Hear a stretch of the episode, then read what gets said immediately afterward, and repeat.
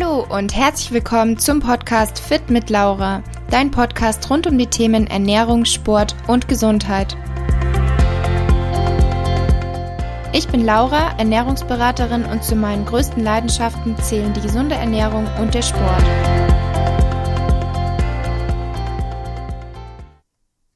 Herzlich willkommen zu meiner zweiten Podcast-Folge. Heute soll es um das Thema Diät gehen. Zunächst mal, was ist überhaupt eine Diät? Im Duden findet man die Bedeutung auf die Bedürfnisse eines Kranken, Übergewichtigen oder ähnliches abgestimmte Ernährungsweise. Kurz gesagt bedeutet eine Diät, dass du weniger Kalorien über die Ernährung zu dir führst, als du verbrauchst. Dieses Energiedefizit in der Nahrungszufuhr zwingt deinen Körper dazu, diese Differenz zwischen Kalorienverbrauch und Kalorienzufuhr anderweitig auszugleichen. Dazu stehen dem Körper diverse Energiereserven in Form von Glykogenspeicher, Körperfett und Eiweißstrukturen wie Muskulatur und Organe zur Verfügung. Das Ziel ist in der Regel der Abbau von Körperfett und der Erhalt der Muskelmasse.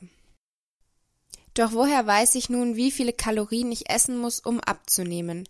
Woher soll man wissen, wie hoch dieses Defizit sein muss? Jeder Mensch hat einen bestimmten Energieverbrauch, der sich aus mehreren Komponenten zusammensetzt und individuell verschieden ist. Der gesamte Kalorienverbrauch setzt sich zusammen aus dem Grundumsatz und dem Leistungsumsatz.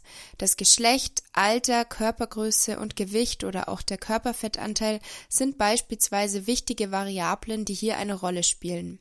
Und natürlich variiert der Kalorienverbrauch auch je nach Aktivitätslevel.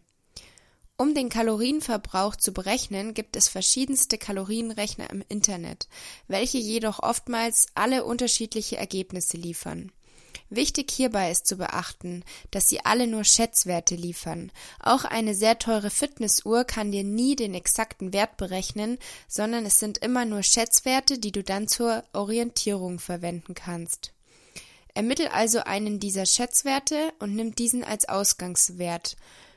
Dann verwendest du eine Food-Tracking-App wie zum Beispiel MyFitnessPal und kannst dich an eine entsprechend sinnvolle Makroverteilung halten. Es ist wichtig, die Kalorien möglichst genau zu tracken. Wiege dich täglich unter den gleichen Ausgangsvoraussetzungen, heißt wiege dich am besten morgens nach dem Toilettengang und nicht mal morgens, mal abends und notiere dir das Gewicht. Nach sieben Tagen ermittelst du dann den Wochendurchschnitt und so kannst du beispielsweise nach zwei Wochen überprüfen, wie sich dein Gewicht verändert hat und entsprechend anpassen. Wenn du dein Gewicht gehalten hast, ist genau das die Kalorienmenge, welche deinem Verbrauch entspricht. Hast du zugenommen, dann hast du mehr Kalorien gegessen, als du verbrauchst und musst nach unten anpassen. Und hast du abgenommen, dann hast du dich im Defizit befunden. Und wenn dein Ziel nun ist, Gewicht zu verlieren, das heißt Diät zu machen, dann benötigst du genau das, ein Kaloriendefizit. Denn genau das ist die Grundregel jeder Diät bzw. jeder Fettabnahme. Ganz unabhängig davon erstmal die Makroverteilung. Doch wie entscheide ich nun, welches Defizit das richtige ist?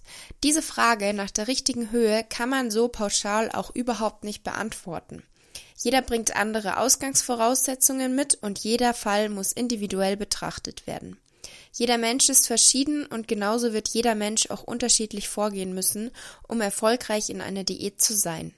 Wie hoch ist der Verbrauch? Bist du Leistungssportler? Bist du Hobbysportler? Bist du überhaupt aktiv? Tust du dir schwer, im Kaloriendefizit zu bleiben? Oder ist es dir grundsätzlich sowieso egal, was, wie viel oder wann du isst?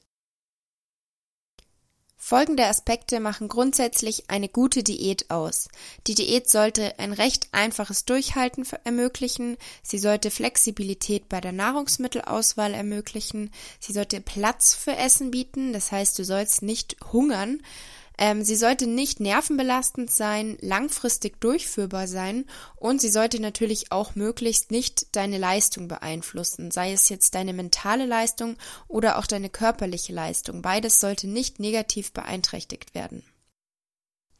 Am besten möchte man ja immer möglichst schnell zum Erfolg kommen. Das heißt, am besten sollte man doch einfach ein paar Tage gar nichts essen und dann nimmt man möglichst schnell ab. Aber macht das Sinn? Nein, natürlich nicht. Also bitte, bitte, bitte, macht das nicht. Es bringt enorm viele gesundheitliche Risiken und Nachteile mit sich und aus diesem Grund rate ich euch auch absolut von all diesen Diätprogrammen, Shape Shakes, Bikini-Programmen und was es nicht alles gibt ab, weil meist sind die Kalorien hier viel zu niedrig angesetzt und damit ist wirklich nicht zu spaßen. Kommen wir jetzt also mal zur Frage, welches Defizit denn jetzt das richtige ist. Das Kaloriendefizit sollte etwa 10 bis 30 Prozent weniger als der Kalorienbedarf, das heißt die Kalorien, die ihr benötigt, um euer Gewicht zu halten, betragen. 10 bis 15 Prozent sind dabei ein sehr konservativer Ansatz. Wenn man aggressiver vorgehen möchte, dann kann man auch mal ein Defizit von 25 bis 30 Prozent wählen. Jedoch macht das nur bedingt Sinn, beziehungsweise ist auch nicht für jede Person geeignet und nicht das Richtige. Für wen so ein aggressives Defizit geeignet ist, möchte ich euch jetzt sagen. Die Liste der Nachteile ist hier deutlich länger als die der Vorteile. Jedoch kann ein hohes Defizit besonders für stark übergewichtige Personen geeignet sein. Diese weisen meist einen recht hohen Körperfettanteil auf, es kommt somit kaum zu den Nebenwirkungen, wie es bei Personen mit einem geringeren Körperfettanteil geschehen würde. Ein hohes Defizit hat natürlich ganz klar den Vorteil, dass Körperfett schneller abgebaut werden kann und die Diät dauert dementsprechend natürlich viel kürzer. Jedoch bringt ein zu aggressives Defizit auch einige Nachteile mit sich. Man riskiert kostbare Muskulatur abzubauen, es bedeutet eine enorme körperliche Belastung für uns, der Regenerationsaufwand steigt deutlich. Es kann also notwendig bzw. sinnvoll sein, sein Training dementsprechend anzupassen und die körperliche Belastung für die Dauer des hohen Defizits zu reduzieren, um den Körper nicht zu stark zu überfordern. Leistungssportler, welche auf eine hohe Leistungsbereitschaft angewiesen sind, sollten grundsätzlich kein hohes Defizit anstreben, da eben, wie hier gerade beschrieben, eine starke Beeinträchtigung der Regenerationskapazität entsteht. Allerdings ist auch dieser Aspekt natürlich wieder individuell zu betrachten und zu entscheiden. Bei einem niedrigen Körperfettanteil kann es in Verbindung mit einer zu extremen Diät zu erheblichen körperlichen Einschränkungen kommen. Der Körper von uns wehrt sich quasi gegen dieses Verhungern. Dies kann dann in Form von Müdigkeit, Niedergeschlagenheit, einem stark verminderten Bewegungsdrang, Stimmungsschwankungen und so weiter auftreten. Ein weiterer Nachteil ergibt sich auch durch den verfügbaren Kalorienrahmen. Wenn du also beispielsweise eine sehr kleine Person bist, einen niedrigen Kalorienverbrauch hast, dann kann es durchaus schwer bis unmöglich werden, bei adäquater Proteinversorgung für ein ausreichendes Sättigungsgefühl zu sorgen. Oftmals musst du auf bestimmte Lebensmittel komplett verzichten, um sowohl ausreichend Mikronährstoffe als auch Eiweiß und auch ein Sättigungsgefühl zu generieren. Es führt somit zu einer starken Lebensmitteleinschränkung. Ein hohes Defizit oder gar eine Art Radikalität funktioniert bei adipösen oder übergewichtigen Probanden wunderbar. Jedoch ist dies keinesfalls ein Ersatz für das Lehren, Lernen und Umsetzen von gesundem und reguliertem Essverhalten. Und dieser Aspekt der Psychologie muss auf jeden Fall berücksichtigt werden und steht auch mit dem reinen Fettverlust an erster Stelle, wenn nicht sogar noch vor dem reinen Fettverlust. Ist das Defizit zu hoch, kann die Stoffwechselrate sinken, die Libido, der Bewegungsdrang und der Kalorienverbrauch nehmen ab und das Hungergefühl steigt. Besonders Frauen sollten hier tatsächlich sehr vorsichtig sein. Ich würde hier ein Defizit von 10 bis maximal 20 Prozent anpeilen, denn es kann erhebliche gesundheitliche Folgen haben, wenn Frauen eine gewisse Grenze an Kalorien unterschreiten. Es gibt eine sogenannte Mindestmenge an Kalorien, der sogenannte Energy Availability Threshold, und diesen sollte man als Frau nicht unterschreiten. Denn zu den Risiken zählen dann so Stoffwechselratenminderung, Zyklusstörungen bis hin zum Periodenverlust, Risiken wie irreversibler Verlust der Knochenmasse, Zystenbildung an den Eierstöcken und so weiter. Und ja, hört sich alles absolut nicht gut an, ist aber wirklich sehr ernst zu nehmen und daher hier bitte vorsichtig sein. Grundsätzlich empfehle ich daher für Sportler und Menschen mit einem normalen bis geringen Körperfettanteil ein eher geringeres Defizit, denn je niedriger der Körperfettanteil, desto konservativer sollte man hier vorgehen. Das bietet nämlich den Vorteil, dass du recht einfach bzw. einfacher deine Diät durchhalten kannst, ohne auch das Gefühl zu haben, dass du dich stark einschränken musst. Du bist viel flexibler bei der Nahrungsmittelauswahl, du hast verhältnismäßig viel mehr Auswahlmöglichkeiten. Bei einem recht hohen Verbrauch kannst du auch sogar teilweise hochkalorische Lebensmittel essen. Das heißt, du hast insgesamt einfach viel mehr Freiheiten. Du hast mehr Platz für Essen und es ist so auch für Personen mit einem geringeren Energieverbrauch viel besser geeignet und der, die Gefahr vor Muskelabbau wird auf jeden Fall minimiert und insgesamt ist der gesamte Prozess einfach viel angenehmer, da du viel mehr Spielraum hast. Eine Diät mit einem geringen Defizit hat gegenüber höheren Defiziten offensichtlich den Nachteil, dass es einfach länger dauert. Das heißt, man muss einfach mehr Geduld mitbringen. Schließlich stellt sich jetzt noch die Frage, welche Diät ist jetzt die beste? Es gibt ja wahnsinnig viele Ansätze.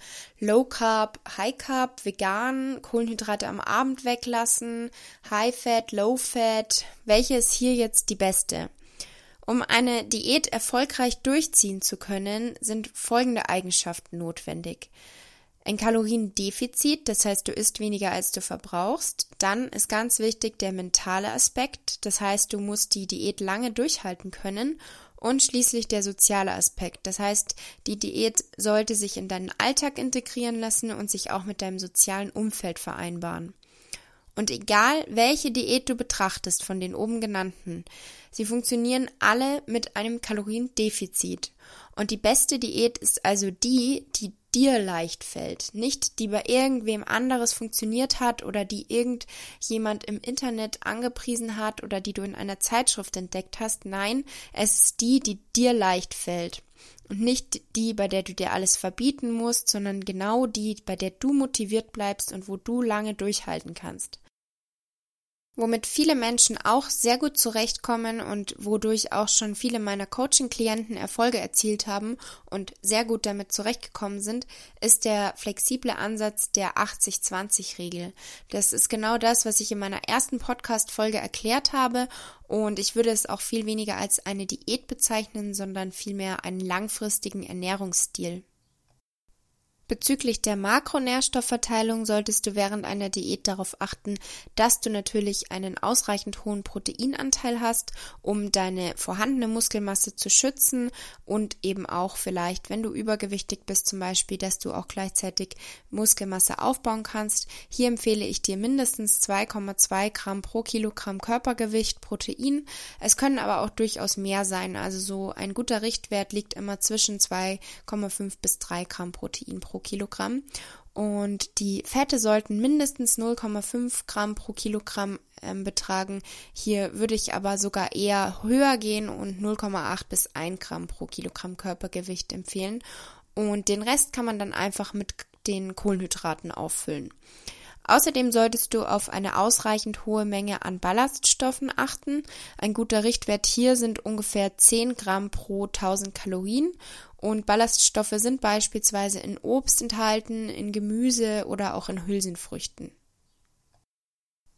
Abschließend kann man also sagen, die beste Diät ist die, die du lange durchführen kannst und bei der du möglichst wenig eingeschränkt bist.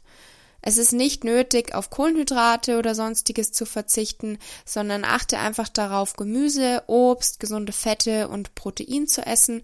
Gönn dir auch hin und wieder mal was, gönn dir auch mal deinen Lieblingssnack, denn solange du nicht über dein Kalorienziel hinausschießt, ist das absolut kein Problem.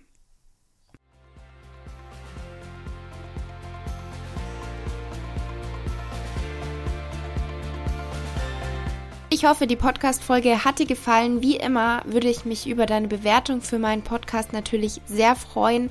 Und schreib mir auch gerne mal dein Feedback auf Instagram. Du findest mich dort unter fit-laura. Bis zum nächsten Mal, eure Laura.